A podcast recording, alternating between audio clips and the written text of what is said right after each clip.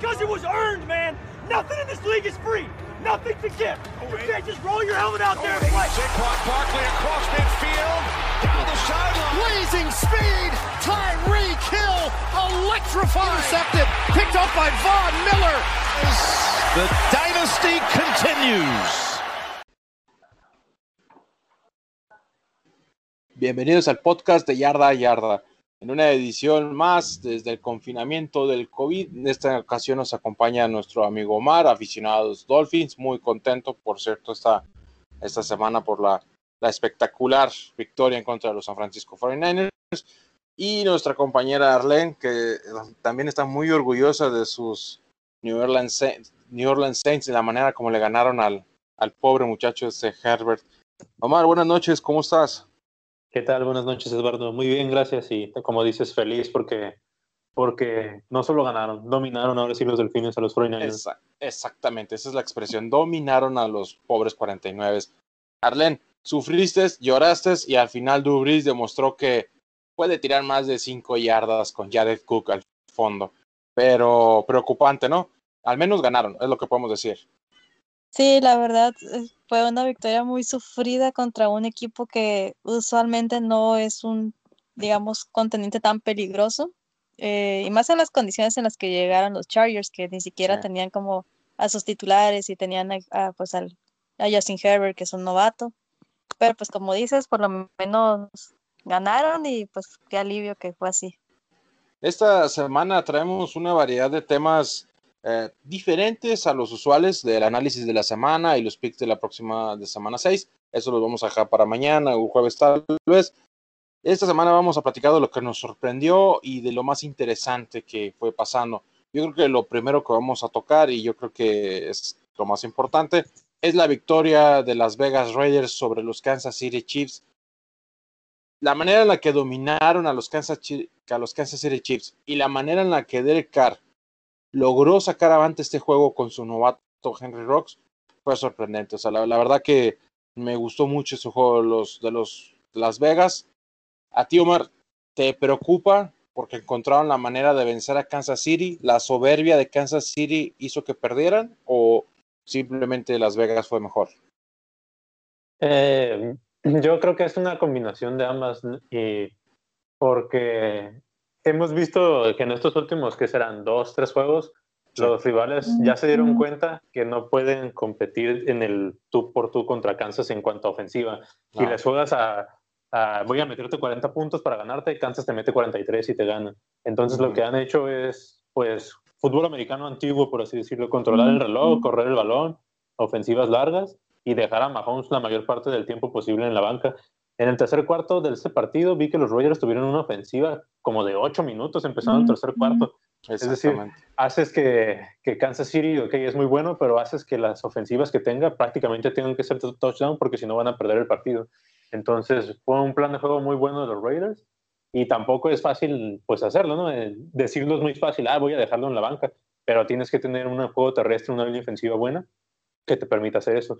Muy, muy bien por los Raiders y Kansas creo que también hasta le hace bien perder ahorita. De hecho, Sí. incluso Mahomes lo dijo después del partido que era una derrota que servía para poner los pies en la tierra y que les daba, tenían mucho tiempo todavía para mejorar. Entonces me parece que, que llega hasta en buen punto la, la derrota, por así decirlo.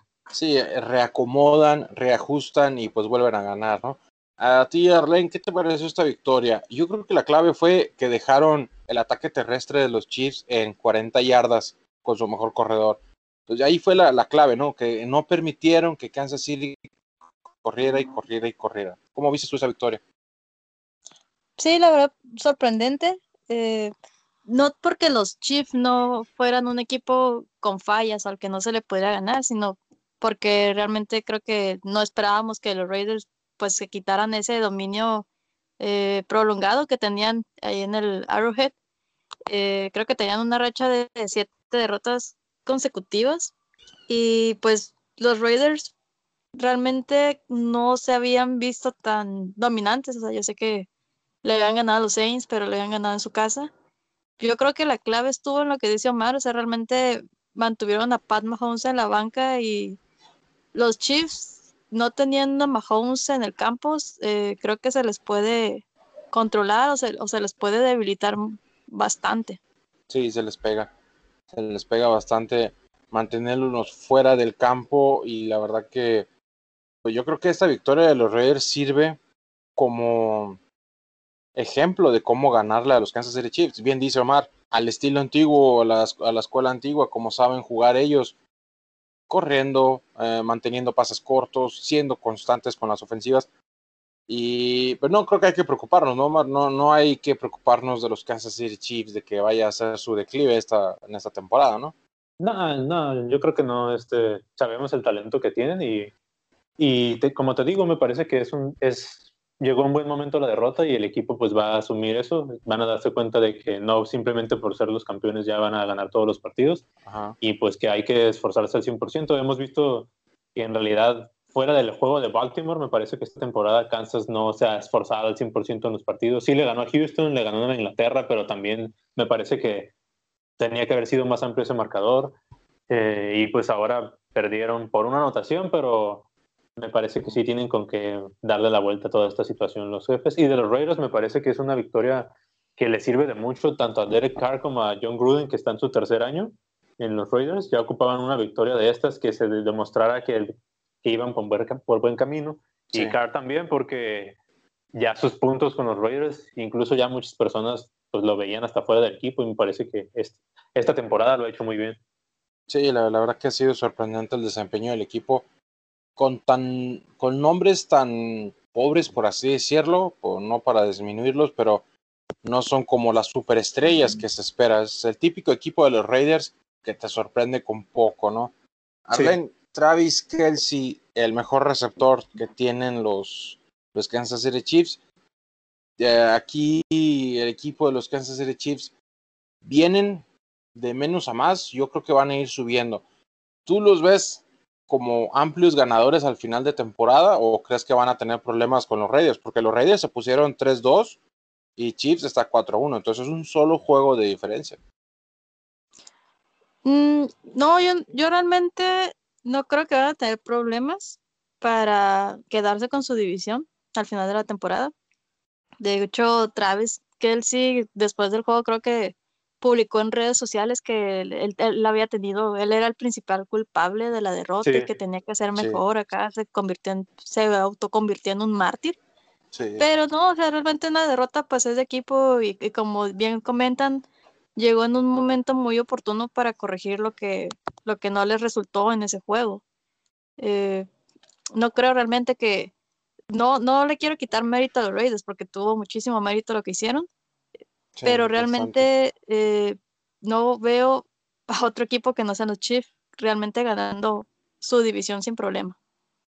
Y, y como han jugado los otros equipos, esa es la clave, ¿no? O sea, sí los Raiders ganaron, sí, ok, pero los contendientes serios, pues hoy lo vimos. Eh, Titans apabulló a los Bills, ah, Baltimore se vio sorprendente, pero no tanto, o sea, hay muchas inconsistencias en los demás equipos y Kansas City eso es lo que tiene, consistencia, y la verdad que esa va a ser la clave para llegar a otro Super Bowl y esperemos que sí, porque Patrick Mahomes juega muy bien y nos ha sorprendido con muy buenos partidos en, estas, en estos últimos años.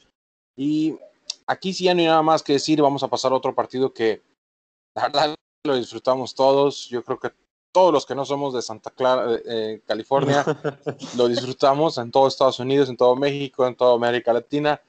Los Miami Dolphins le ganan 43 puntos a 17 en contra de los 49 de San Francisco pero no le ganaron, o sea, el resultado se ve apa- apabullante, sí, es una, una humillación, pero no, o sea, el juego fue totalmente diferente, los humillaron en cada uno de los cuartos que hubo, y en cada oportunidad que tuvo el señor Ryan Fitzpatrick, fue sorprendente, 350 yardas, 3 touchdowns, y la verdad que hasta banquearon al señor Guapopolo, entonces, aquí Omar, dinos, ¿cómo viste este partido? Tu equipo ganó y ganó bien.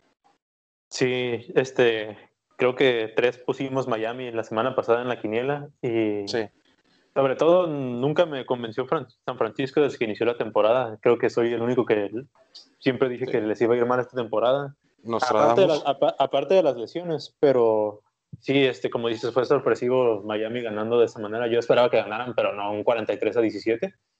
Eh, la defensiva no permitió que hiciera nada San Francisco, que digan lo que digan, este fue el primer partido que tenían la ofensiva completa y no pudieron hacer nada. Y la, de, y la ofensiva de Miami, pues salió desde la primera jugada, hicieron un pase de 50 yardas. Y yo, como aficionado de Miami y seguidor de Fitzpatrick, dije: No, viene el modo Fitzmagico, y sí fue así. Sí, desde que Este- se levantó de la cama, ganó, ¿no? Sí, y, y fue una victoria muy buena. Este, se ve pues la mano de Brian Flores, el equipo, pues como ya lo habíamos dicho antes, es, es el más joven de la NFL y la Ajá. ofensiva está funcionando. Los tres linieros ofensivos que se tomaron en draft y en agencia libre han permitido entre los tres cero capturas y eso es algo que Miami no tenía en- desde hace ocho años, yo creo, cuando seleccionaron a Brian Tannehill. Y el, el regreso de Byron Jones también fue muy importante. Se nos- entre Byron Jones y Xavier Howard permitieron, creo que una recepción, interceptaron dos pases. O sea, la defensa se vio la mejoría. Y sí, la verdad que fue un partidazo por parte de San Francisco.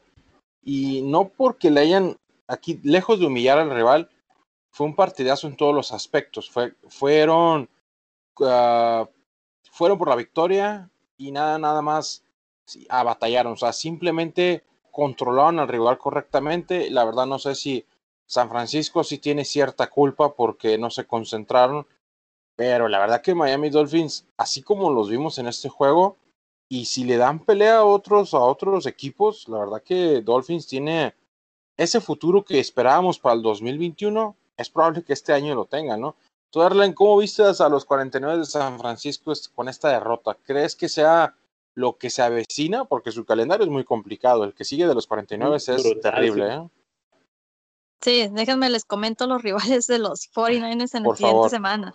Facilitos. Los Rams, Uf, los Patriots, pierden, los Seahawks, pierden. los Packers, los Saints, los Rams otra vez y los Bills. Que bueno, vimos que vapulearon a los Bills hoy, pero no tan feo como vapulearon a San Francisco el domingo. O sea, así Sí, como Similar, pero de siete partidos ganan uno. pues si alguno de esos equipos se ve afectado por el COVID o, o tiene un mal día que también pasa, este podría ser, podría ser, pero sí, la verdad es que eh, se ve complicado el panorama para los 49ers. y se ve complicado y se ve muy difícil porque pues todos hemos visto cómo vienen los Rams, los Seahawks y Packers, que son los como tres posibles derrotas.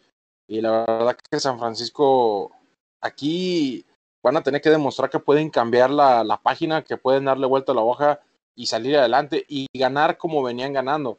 Con Jimmy Garapolo pasando poco y con Raheem Monster y su segundo corredor, pues haciendo esa consistencia, ¿no? O sea, haciendo el 1-2, el 1-2 para tratar de ganar. Y los Dolphins, la, la, verdad que, pues no lo sé, o sea, los Dolphins tienen un calendario igual complicado, siguen los Rams, no, perdón, siguen los Jets, que ese obviamente lo van a ganar, o sea, no, no me sorprendería que ganaran por más de doble dígitos, después Es, siguen los es la Rams. primera vez en 21 partidos Ajá. que Miami es favorito en las apuestas para ganar por fin. ¿En serio? Sí, estaba Mira viendo nomás. en la mañana. Estos desgraciados de Miami van a destruir a los Jets. Ya se quedaron sin Livion Bell. De hecho, es una noticia de que salió hace poquito. Livion Bell se fue soltado del equipo porque pues, no se entienden, ¿no? Pero creo que el que tenían que correr era Adam Gaze, ¿no? Sí, definitivo. Y Después- desde hace un buen. Y hace como dos años. De hecho, Sí. ni siquiera tenían que contratarlo. Después siguen los Rams, los Cardinals y los Chargers. O sea, son cuatro partidos. De esos cuatro partidos ganan dos.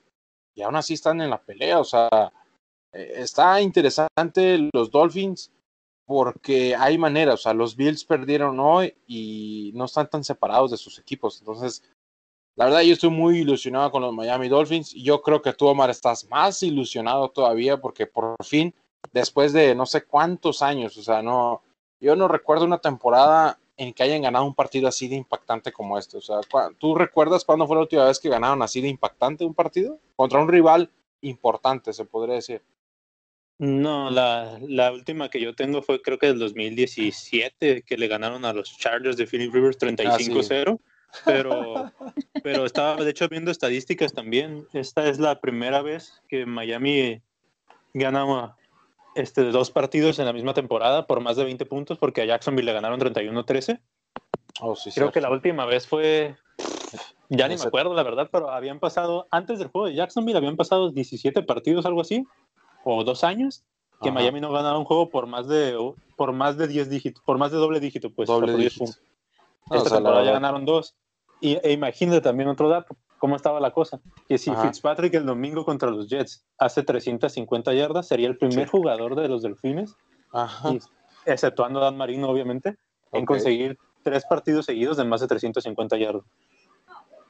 Diablos, entraría en un libro de historia, ¿eh? En la, en la franquicia de los Dolphins y. y Sí, o con sea, nada. Fitzpatrick en, en dos temporadas con Miami está rompiendo récords. Imagínate qué tan miserables estábamos en la posición de coreback. Basura, la verdad que era, eran basura. Arlen, ¿ves al señor Tua entrando esta temporada, así como viene jugando Fitzpatrick? ¿O crees que lo van a guardar hasta que suceda algo terrible? Justo es lo que les iba a comentar, ¿no? Mientras que Fitzpatrick esté jugando así, pues Tua va a tener que esperar su turno en la banca pacientemente. Sí. Em, yo, la verdad, no, no me quiero aventurar porque es una temporada muy atípica. O sea, realmente, conforme más avanza, quiero pensar que, vamos a dejar de estar viendo tantas lesiones como en las primeras semanas. Pero quién sabe. O sea, realmente yo creo que sí tendría que pasar como una fatalidad para que se decidan a, quitarle el ritmo a, Fitzpatrick para meter a Tua. Y es que todos lo sabemos. Fitzpatrick te da cuatro juegos buenos y ya lleva cinco. Entonces, ¿qué demonios está pasando? O sea, hay un error en la Matrix o una cosa así. O sea, eh, esos cuatro juegos de Fitzpatrick ya pasaron. Y la verdad que, otra cosa, ¿eh? Y lo vi durante el juego. El señor Tua se ve contento y celebra las, las jugadas con Fitzpatrick. O sea, como que hay una buena relación entre Ok, perfecto. Este, la verdad que está muy fea la temporada. Tus Saints de Nueva Orleans, Arlen, un comentario rápido. ¿Crees que ganen su próximo partido? Mm, ¿Me recuerdas contra quién van? Los Saints en la semana, los Saints en la semana ¿Tienen- 6 van a jugar contra ¿No tienen bye los. Ay, descansan, mira. Bye week. Ah, tienen bye week. Y después no vi contra, no he visto ah, más allá del, del bye week. Sí, la verdad que la NFL movieron tanto los calendarios los desgraciados de la NFL que ya ni siquiera sé quién va a jugar en la semana 6. Tenemos dos, parti- dos partidos el lunes, ¿no? Sí. O sea, la, la- la verdad que, que la NFL está dando patadas de ahogado para tratar de sobresalir. Dak Prescott se lesionó, los Raiders le están ganando a los Kansas City Chiefs. ¿Algún otro partido que quieran platicar un poco? ¿Alguna novedad que, hayan- que les haya gustado? ¿Algún partido que los sorprendió? No sé, Ba- Baltimore, ¿cómo lo vienen jugando contra los Bengals? Eh, pasó lo que tenía que pasar para mi gusto ahí. Eh, Burrow le hicieron pagar la novatía, la novatez, perdón. Este, Ha tenido buena temporada, pero pues Baltimore no le permitió hacer nada. Y, y en general eso, otra cosa para mencionar para mí fue lo de Alex Smith, que pudo volver a jugar. Mm, Tuvo sí. en general una mala actuación, pero me parece que eso queda de lado. Simplemente de, el hecho de que haya vuelto a pisar el campo ya es un gran logro.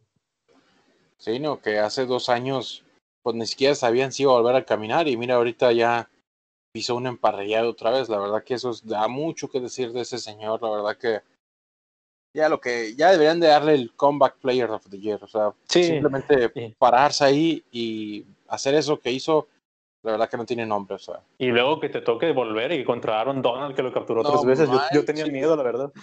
cada vez que se le acercaba yo sufría en serio que no, déjalo en paz, no seas Sí. Cuando se le cabrón". colgó como, como koala, se le coló como un Ah, sí. changuito. No estaba como, manches. ¿por qué le estás haciendo eso? Acabo de, literalmente hace como tres jugadas acá. Sí, sin piedad acá. Pero fue muy pues, emotivo, la- fue muy emotivo verlo pisar el también, campo. Toda su familia muy emocionada. Sí. Fue muy emotivo. Bueno, y para, para ir cerrando, quiero hablar de un momento clave del domingo en la noche. Minnesota a 2.40, 3 minutos por jugar. No sé, queda muy poquito tiempo.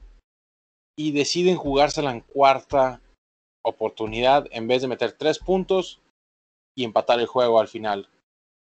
Russell Wilson llega, hace una super drive. DK Metcalf mete el touchdown al final. O sea, Russell Wilson en modo MVP y pierden los vikingos y se van 1-4. Aquí, Omar, ¿es la decisión más tonta que hayas visto en los últimos años de la NFL por un entrenador? ¿O de plano era lo que se tenía que hacer? Tanto así como en los últimos años, no, porque recuerdo otras más estúpidas en este momento, pero, pero sí fue una decisión estúpida para mí, para mi gusto. Digan lo que digan, hoy estaba escuchando otros podcasts también y que fue una decisión valiente y lo que tú quieras. Para mí, dime, lo, dime lo que tú quieras, para mí fue una decisión estúpida. ¿Por qué? Porque estás enfrentando a un quarterback que está siendo el mayor candidato para MVP esta temporada. Exactamente. Estás ganando por cinco puntos y con el gol de campo te vas a ocho. Tu defensa ha jugado considerablemente bien durante el juego. Tienes todo para decir, ok, me voy ocho puntos arriba, le dejo menos de dos minutos y que me anote. Y si me anota, que me haga la conversión todavía. O sea, lo tienes literalmente contra las cuerdas. Pero no, decides ir hasta tratar de hacer el héroe y acabar el partido. No lo logras y te ganan el partido al final. O sea, y más como está la temporada, los vikingos estaban 1-3. Si lograban sacar este partido, estaban de vuelta y ahora están hundidos en el 1-4. Los leones son mejores que ellos. la, verdad que sí. Tú, Arlen, ¿cómo viste eso? ¿Te sorprendió o simplemente ya no esperas nada de los vikingos tú como persona? Pues bueno, la verdad yo nunca espero nada de los vikingos hasta que mis Saints juegan contra ellos en, las, en los playoffs. Pero fuera de eso, pues no, o sea, nunca espero nada. Pero sí me sorprende el, el arranque que están teniendo. O sea, realmente, no sé, yo no los veía con un 1-4, lo veía un poquito más balanceado. Eh, a mí me sorprendió porque los vikingos habían comenzado bien el, eh, ese juego. O sea, realmente eh, yo no estaba viendo el juego por la tele porque me tocó salir, pero estaba dándole como pues refresh al, al, al marcador y, veía que los Seahawks estaban muy atrás, o sea que realmente no, no estaban haciendo puntos en, en, el primer cuarto, creo, en el segundo. Ajá. Y pues eso era lo que a mí me estaba sorprendiendo, que los vikingos de cierta manera estuvieran medio dominando a los Seahawks. Pero al final, o sea, realmente, pues no, o sea, yo esperaba que ganaran los Seahawks, y, pero no esperaba que los vikingos tuvieran un, un arranque tan horrible como el que están teniendo esta temporada los vikingos son como los Chargers, encuentran novedosas maneras de perder. Ese es, la, ese es el análisis de esos muchachos. Y ya como último partido de la semana que nos gustó, que nos interesó, o nomás para tirarle hate, Tom Brady, los Bears, Nick Foles, ay, ay, ay, este señor. Pues todos vimos el partido, todos vimos cómo Tom Brady batalló. Ya está senil. Ya está senil, o sea, al final del partido se está peleando con el árbitro diciendo, ¡eh, quiero mi cuarta oportunidad! Y el árbitro así como que, no, señor, ya, ya no hay más oportunidades, cuatro es todo, no hay cinco, no hay dinero para más.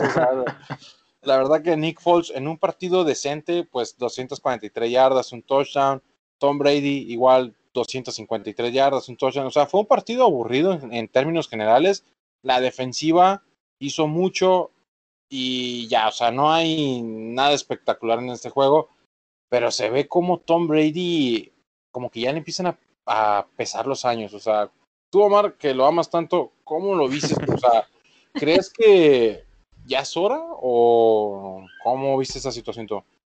Yo creo que ayer le pasó algo que casi nunca le ha pasado en su carrera y es que le estuvieron pegando y pegando y presionando. Creo que ese día soñó con Khalil Mack en la noche entonces, los osos literalmente le llegaban por todos lados este, a Tom Brady y eso, pues, quienes pudieron ver el juego, creo que se dieron cuenta.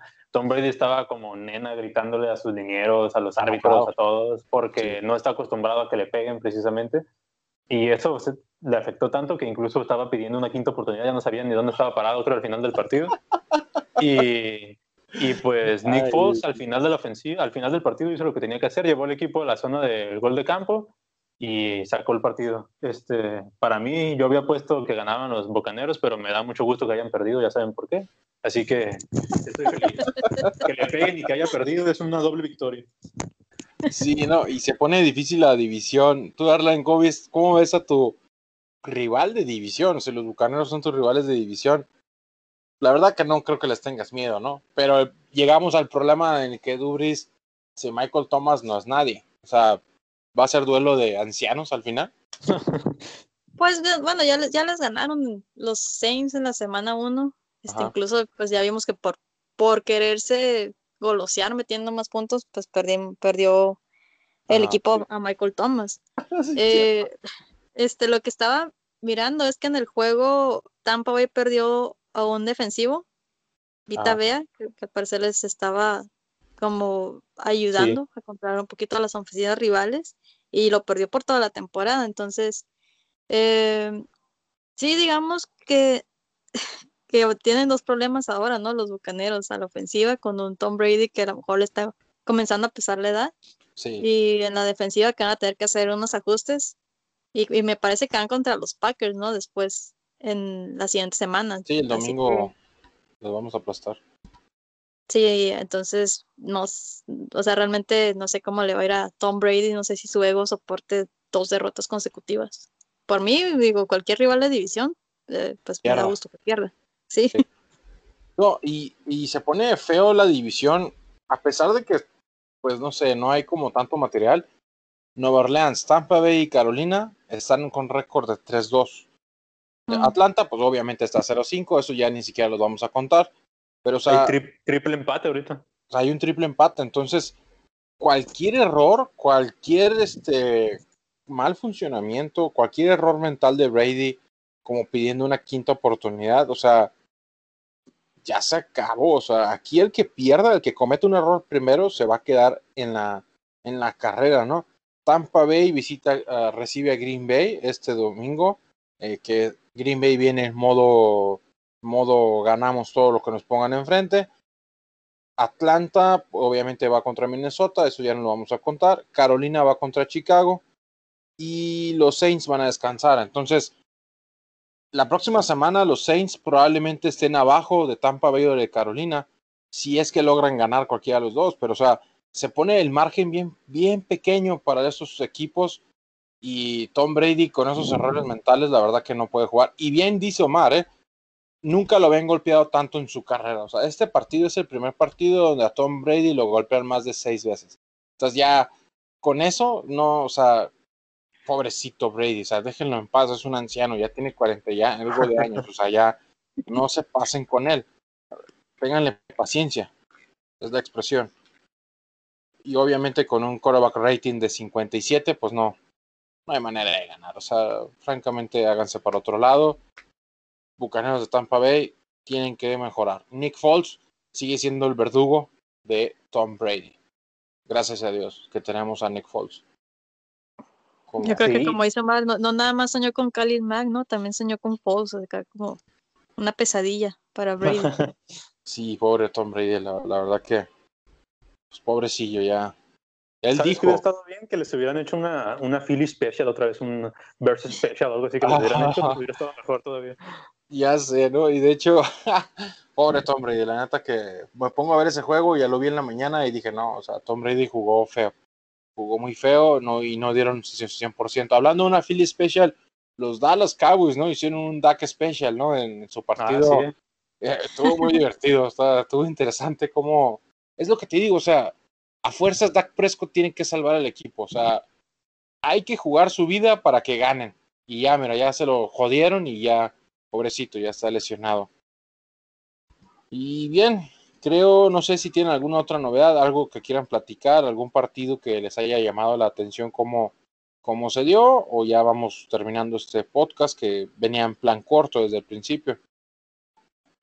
Pues Yo no, solo quiero comentar este, que A ver, No, sí.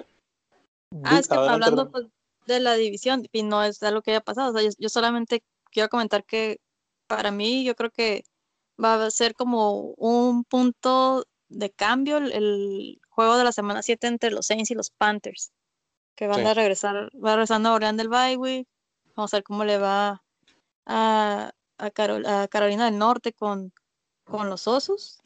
Sí. Este, y ahí podría más o menos medio empezarse a, a definir el futuro de esa división. Y sí, y Tom Brady yo creo que no gana contra los Packers esta semana, o sea, se ve difícil. Así Sí, como no, vienen yo creo que- se, se ve complicado. Yo creo que no, también no creo que ganen. Y así de último punto para comentar, ahorita que recordé también, pues nada más ahí decir que, que los Browns ganaron un buen juego contra los Colts, que Juegazo. están 4-1 por primera vez, creo que desde el 94, algo así decía la estadística. Sí. Y Bill pues ahí van los Browns poco a poco. Poco a poco, los Browns ahí van mejorando con Kevin Stefanski, que este, me parece que está haciendo buen trabajo. Y esta temporada tienen un juego importante contra los Steelers. Ya veremos si Miles Garrett le da un cascazo a alguien más. Lo van a desinflar, van a desinflar al Ben. Lo bueno que el señor Ben está grandecito y sí aguanta, Y se se aguanta los. Sí, sí, sí, sí, sí. Eh, pero Miles Garrett es buenísimo, eh. Como defensivo es Ah, sí. una joya.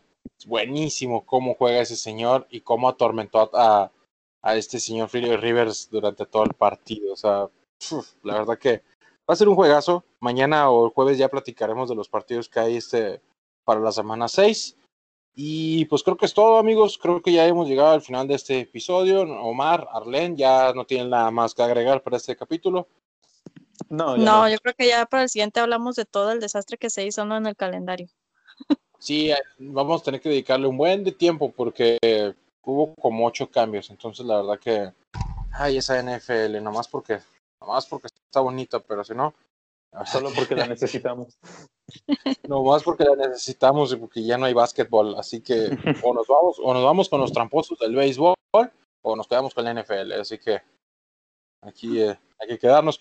Y bueno, amigos, este, gracias por escuchar este episodio. Síganos en todas nuestras redes sociales, en Facebook y en Twitter como arroba yarda yarda. Y este capítulo lo vamos a subir lo más pronto posible. Muchas gracias, buenas noches, buenas tardes y buenos días. Buenas noches. Buenas noches. Here's Beckham looking to throw. Wide